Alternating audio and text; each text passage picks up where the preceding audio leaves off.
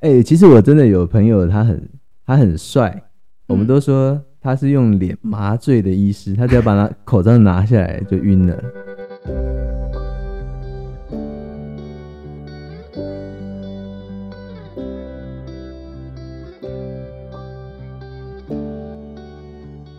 Hello，大家好，欢迎来到艾米之音。爱你所职这个系列呢，我邀请到身边对于自己的工作非常有热忱的朋友，来跟大家分享他们的工作岗位，希望能够透过访谈让大家了解各行各业的辛苦，进而给予更多的尊重。那今天的来宾很特别，他是你们最爱的室友的高中死党。那他本人呢是台大牙医系毕业的牙医师，现在呢也在诊所当一名牙医。那我们就先请他跟大家打个招呼。Hello，艾米之音的观众，大家好。嗯，我们今天呢，为什么想要找就是牙医来跟大家聊聊天？就是因为，好，因为像我本人呢，对于牙医是觉得牙医是一个非常不平易近人的一个工作，就觉得你们非常的遥远，然后每次去看牙科的时候，都觉得你们非常的凶，所以今天就想要来跟你们聊聊天，就是诶，你们是不是真的那么凶？或者是聊一下说，诶，你们的。就是一些心路历程，因为听说牙医牙医系非常的难考。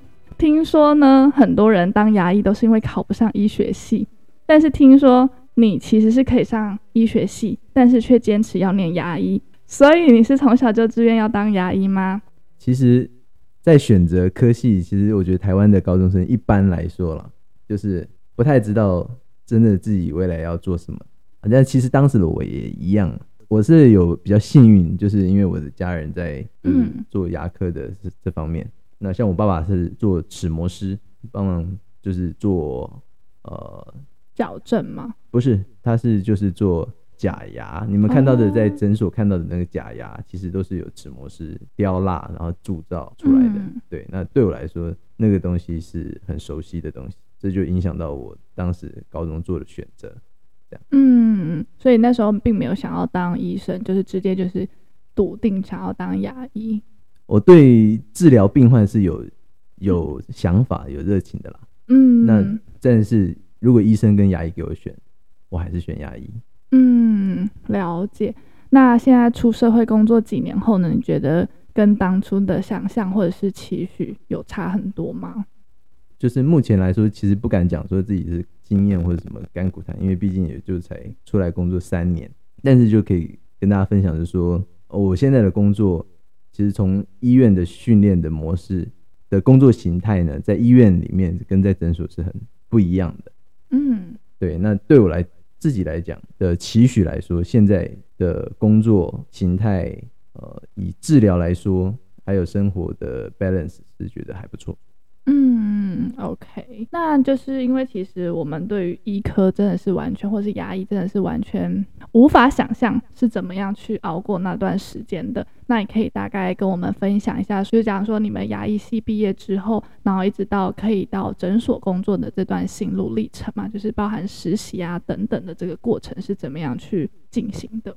好，就是其实，在医院里面，呃，实习的阶段到你开始。住院医师第一年，住院是第二年，基本上在牙科里面，你会到各式各样的科别里面去。大家常知道的，可能口腔外科、儿童牙科、一般一般牙科，然后矫正科等等的，就你都会去接触到。那有点像是在跑大地游戏啊，就是可能以实习来说的频率最短，就是可能两周的时间，你就会换一个科。嗯。对，或者说两周的时，呃，其实也没到那么短，因为实习一整年嘛。那我们总共其实有十个科，那十个科，呃，除下来每一个科大概待一个多月就差不多了。嗯，那当然有长有短，所以大概每两个礼拜你在医院的很多杂事，就是我们就是有一个时间表啦，就是你、嗯、你到那个时间，你就是换到下一个环境去，换到下一个或者换到另外一个。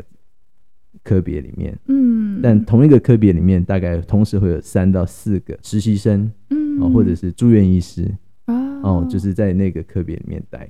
了解，所以就是读完七年的牙医，没有六年，六年的牙医系读完，然后就要实习一年，所以总共七年。含实习是六年。哦哦，OK，所以读完五年，然后再实习一年，就可以直接出来找工作了。嗯，基本上对，在台湾的牙医系，百分之九十九的人都可以通过国考，然后出来职业。嗯、哦，了解。然后出来就实习完，考完国考之后，就可以自由选择，看你要去哪里应征工作，就看自己这样子。对。哦，了解了解。那这一段过程当中，你有没有觉得什么样子的时期是让你觉得最煎熬的？比如说是在。呃，在实习吗？还在准备国考？还是其实大学那五年？实习的那一年，当然学习的曲线是最陡峭，因为从什么都不会，从什么都还在书本上，要直接面对病人。那那一次的第一次接触病人的时候，其实我还蛮紧张，然后也蛮不知所措。嗯，大概对流程来说，都要事前的演练好几遍，在脑袋先想，然后有一些步骤，step by step。就是学长姐留下来资料，看看看看看，在面对病人前先预习对对对，先预习，甚至要跟病人讲什么话，都可能先跟那个同学讨论过，或者是练习。那真的说最煎熬的，对我来说了，我觉得在住院医师的时间里面，呃，因为我自己本身当兵一一年的时间回来。重新再熟悉面对医医院的工作，对我来说是比较陌生吃重。对，嗯、就是可能在实习那年有打下不错的基础，但是就是回到临床还是很挑战。那重新熟悉做更进阶的事，因为老师不会期待你就是跟实习表现是一样的，他会把你看作是一位合格的医生。哦，对，所以你必须掌握度更高，然后医院有很多的报告，嗯，念书。然后还有 present，对，就是牙科里面在报告上面是蛮重视的，对，嗯，了解。所以住院医生是每个人都一定要当住院医生，嗯，还是只是你那个时候当兵完考完国考自己选择去？对，其实住院医师并不是每一个牙医生的必经之路，嗯，在毕业完之后有两条路，如果选择直接到诊所。这是一条。那如果说你想要在医院多训练，其实也是可以。嗯，你指的是大医院那一种？对。OK OK，那为什么那那个时候没有直接去诊所，而是选择带去大医院磨练呢？这就要讲到一个制度啦，就是牙科其实，当你拿到合格的医师执照之后，你就像我刚刚说的，可以选择诊所或医院，但是有有一个叫做全人的照护，就是简称叫 PGY 了。嗯，在训练制度里面。有规范，就是说你必须要 PGY 训练结束，你才可以开立一间牙医诊所，你才有所谓的开业的资格。Oh. 那当时我回医院的目的就是为了要拿拿到这个资格，所以我选择参加医院的 PGY 训练。但是当然，在诊所的牙医也有机会可以用诊所的方式训练，拿到这个开业的资格。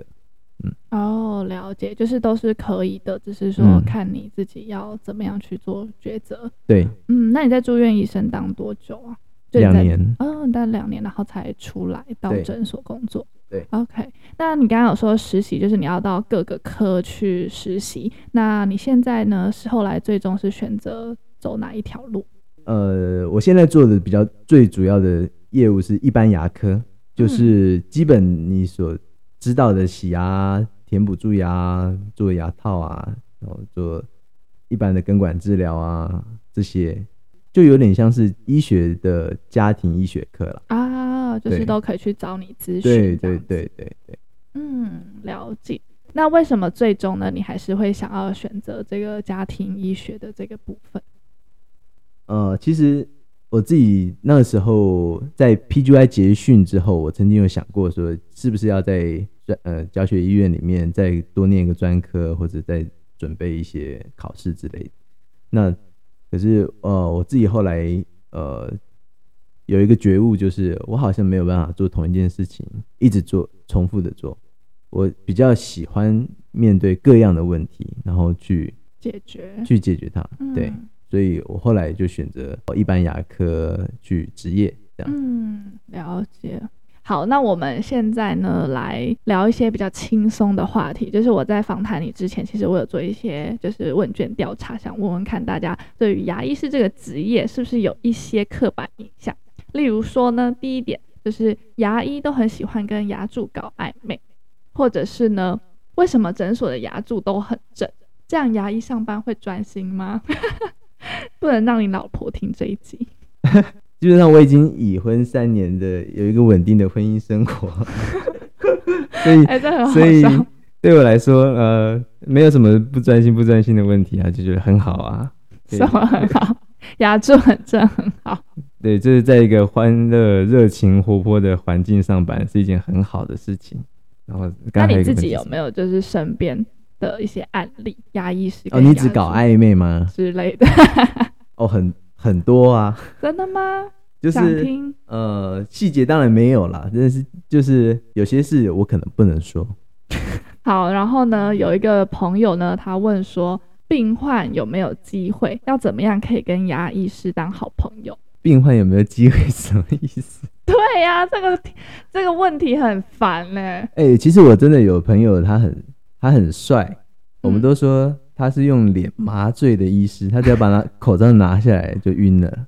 对，他在哪里？但是无奈就是我其实并没有颜值那么高，不会不会，所以大概就没有碰到过这种问题啊。天，那你可以出卖一下你那位朋友在哪里高就吗？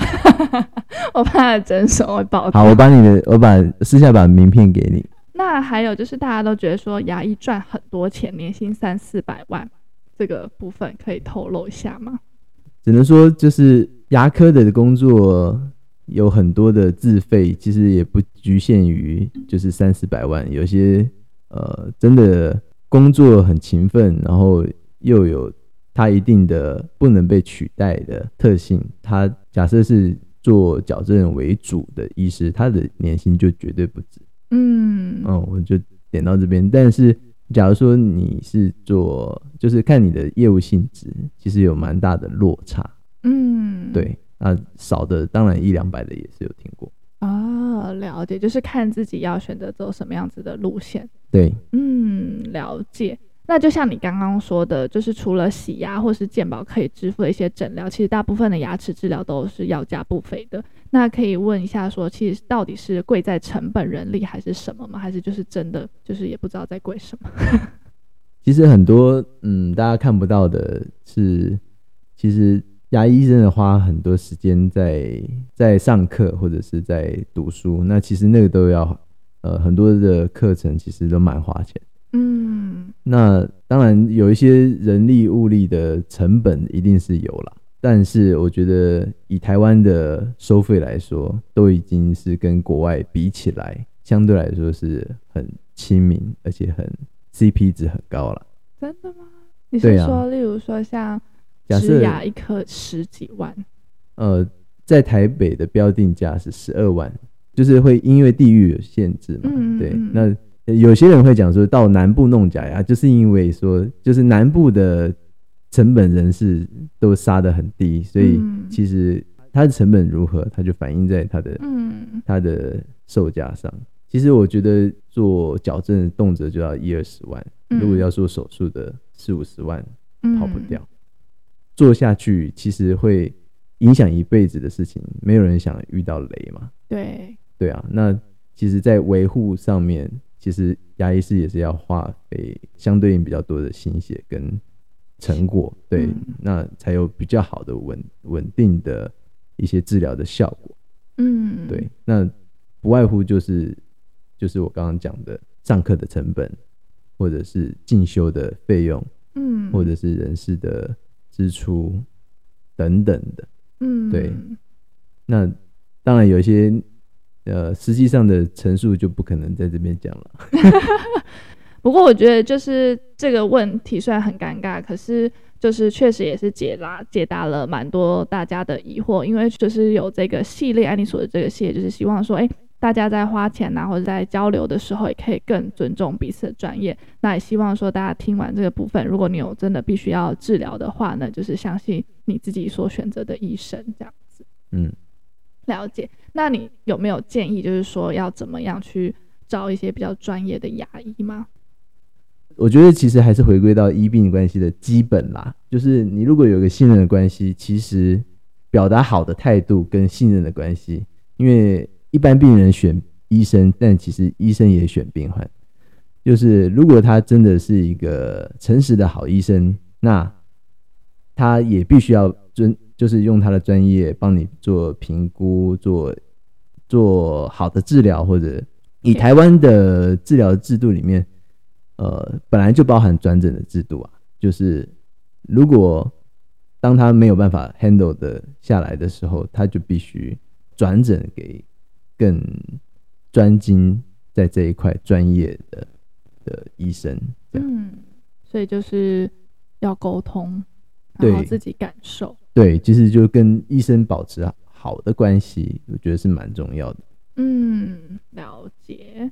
好，那想问问看，就是说，就我自己的观察，我觉得蛀牙这件事还蛮看个人的。有些人很认真刷牙，但是还是很容易蛀牙；或是有些人感觉也没什么在保养啊，可是他也几乎不会有什么蛀牙的状况。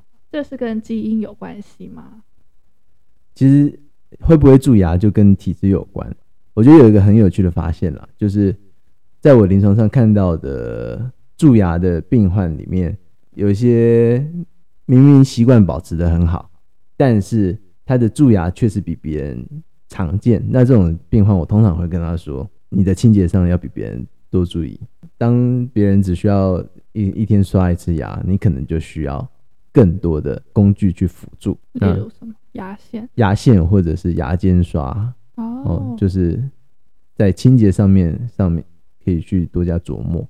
嗯、那呃，另外一个有趣发现就是，其实不同的的确在针对呃蛀牙的细菌上面，因为口水的成分里面呃本来就有一些抗菌的成分，但是、嗯、呃你的牙齿本身的那个钙化的程度，每个人也都不一样。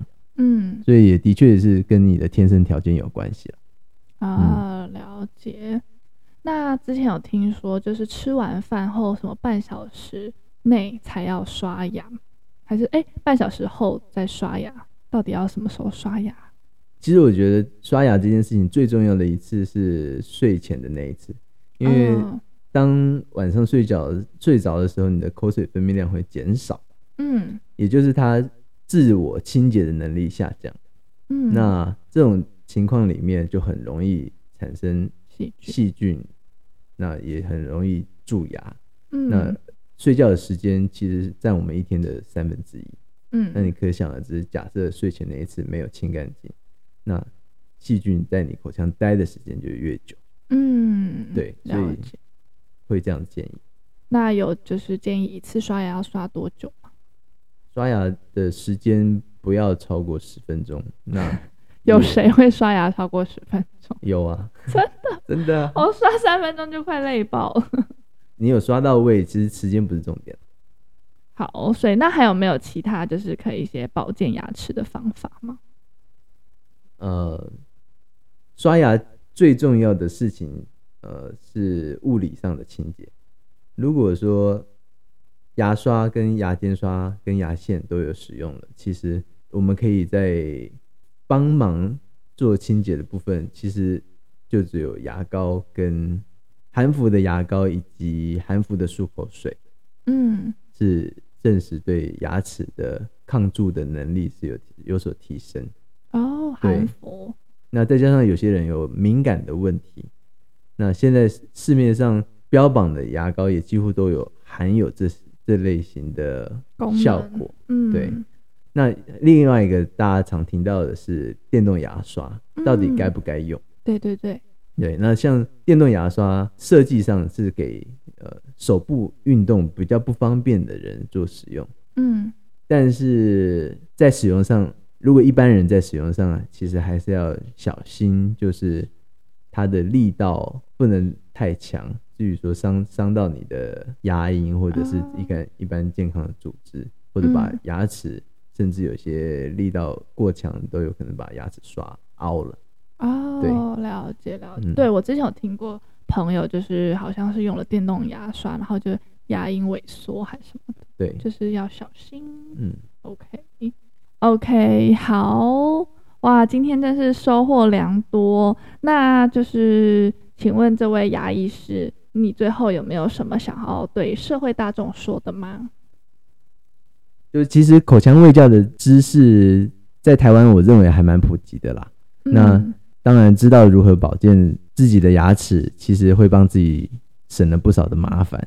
嗯，那也没有需要说一直进厂维修或者是处理。嗯，那我也希望说今天这一集的分享里面可以帮助到你们知道怎么样做好牙齿的保健。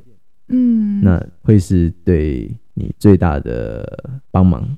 OK OK，耶、yeah！再一次谢谢这位牙医师热情的跟大家分享关于卫教啊，或者是关于他的牙医的求学之路。那艾米之音，我们下集再见喽，拜拜，拜拜。